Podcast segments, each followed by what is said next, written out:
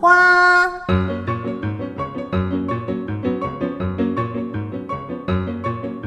是活泼的，是有盼望的，是追求真善美的。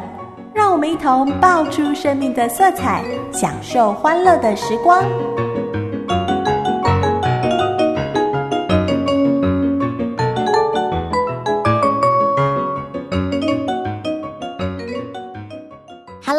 是你在空中的知心姐姐，欢迎我亲爱的大朋友、小朋友、弟弟妹妹收听今天的爆米花。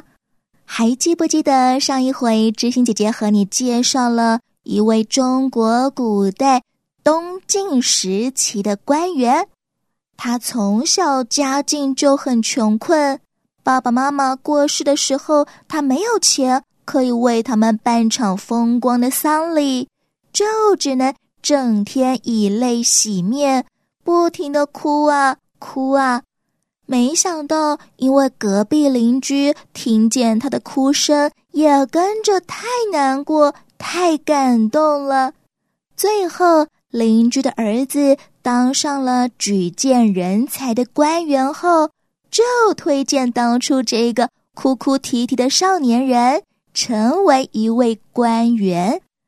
你想起来这一位靠着哭声当上了官员的巨人是谁了吗？他的名字叫做吴隐之。今天知心姐姐要继续来告诉你，东晋时的皇帝派了这一位清廉又正直的吴隐之前往贪污风气盛行的广州担任官员的经过。究竟在广州，吴隐之会遇见些什么样的事呢？让我们一块来听听今天的巨人的秘密。听说。站在巨人的肩膀上，就可以看得更高更远。但是，要怎么站在巨人的肩膀上呢？那么，你就要先认识一位巨人啊！请听《巨人的秘密》。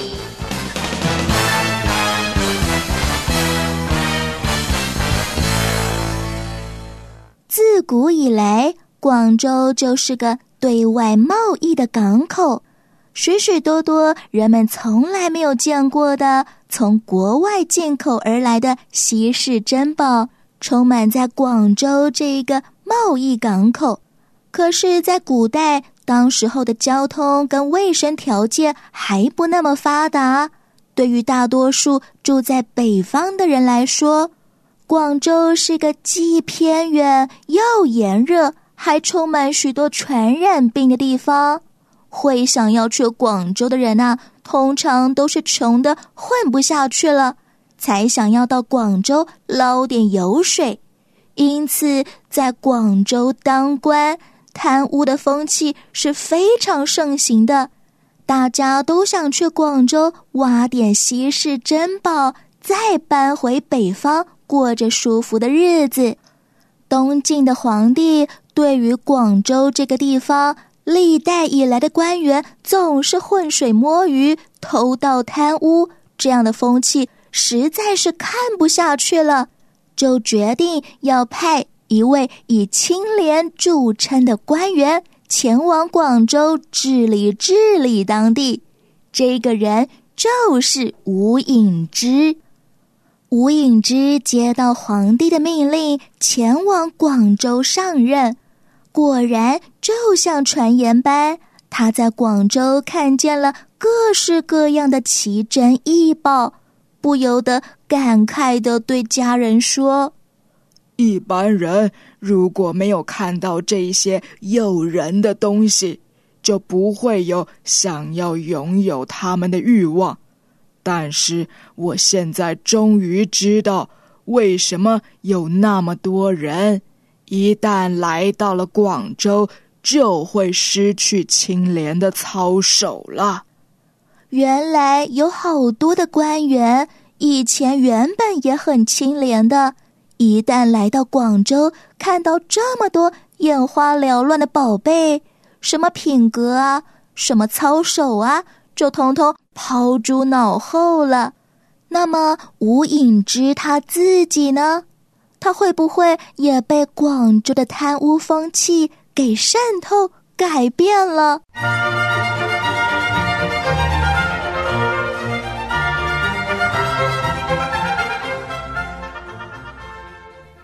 在距离广州城大约二十里的一个地方，有一股神秘的泉水，名字叫做贪泉，也就是贪心的贪。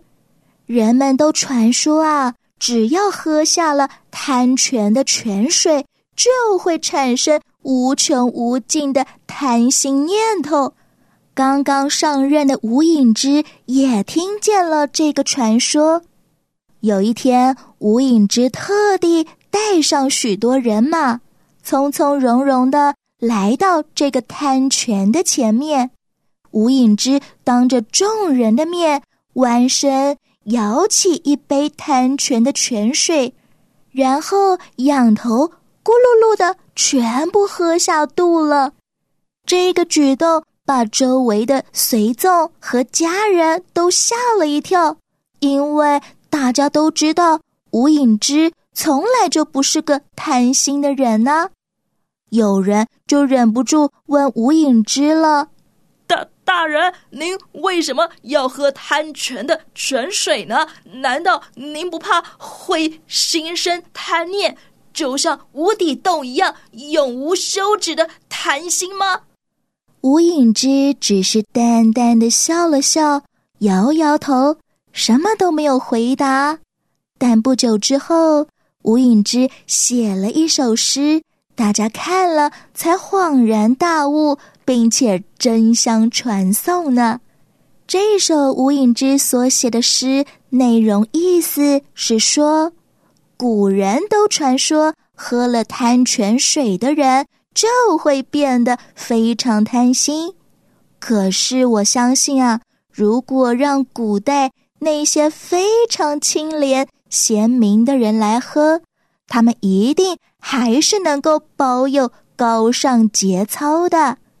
原来吴隐之写这首诗就是要勉励自己：一个真正品格高尚的人，是绝对不会因为喝了某个地方的水就此改变的。他提醒自己，即便是在广州。这样子贪污盛行的地方，他才更要保持清廉诚信。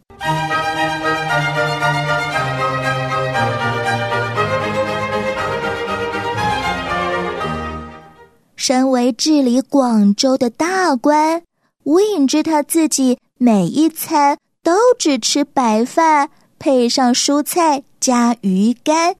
不但如此，他还叫人。把官府里头原本就存在的那些豪华的装饰品，通通都搬出去。不要看见这种奢侈品，就可以减低人们想要贪财的念头。有一次，吴隐之的仆人在替吴隐之端上饭菜之前，特地先把那些鱼骨头、鱼刺啊等等的，通通都挑去。希望无影之大人，即便是在享用这些简单的饭菜时，也能够享受身为官员的尊荣待遇。没想到，当吴影之看见自己碗里的鱼肉通通都被挑去了骨头和鱼刺，他当场生气的拍桌大骂：“你们这么做，不就是在拍马屁吗？难道？”我是个喜欢被奉承的人吗？吴隐之对于家里的仆人一点都不了解，他还想要来拍他的马屁，感到相当的失望。因此，他决定把这批仆人通通都开除了。即便是吴隐之他自己的女儿要结婚了，吴隐之也同样不做那些不必要的浪费。一般人要嫁女儿的时候，一定都要有一番张罗，起码得弄得气派点。可是，身为大官的吴隐之，除了叫仆人把家里一只多出来的狗给牵出去卖了，换钱买一些婚礼要用的必需品以外，其他的一概都不铺张。有个将军知道无影之家很没有钱，就派了自己家的厨师，还有各式各样华丽的物品，说要免费帮无影之家办婚礼。让她风风光光的嫁女儿，无影之也委婉的拒绝了这个将军。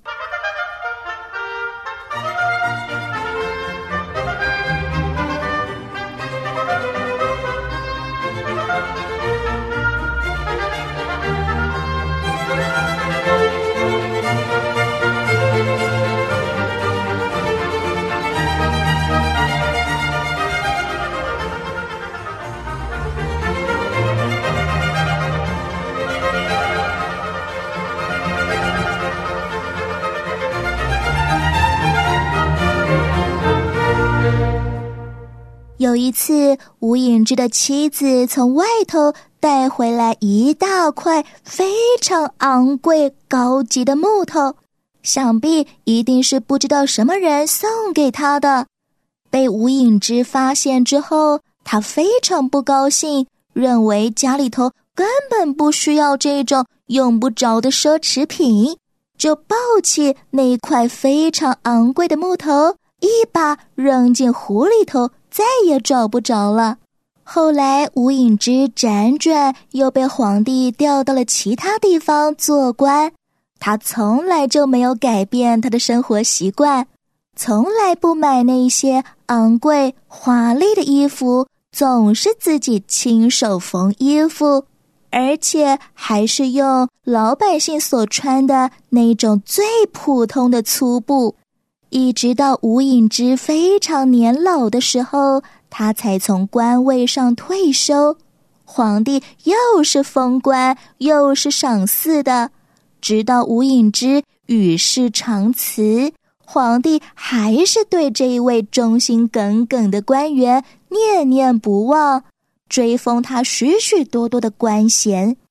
吴影之的几个儿子长大后，个个也都成为像爸爸一样清廉又正直的官员。一直到吴影之的孙子那一辈，人人都还是秉持着孝顺父母、友爱兄弟的好习惯，受到当时候人们一致的赞美呢。你说吴影之的影响力是不是既美好？又长远呢？下一回知心姐姐再与你空中相见喽，拜拜。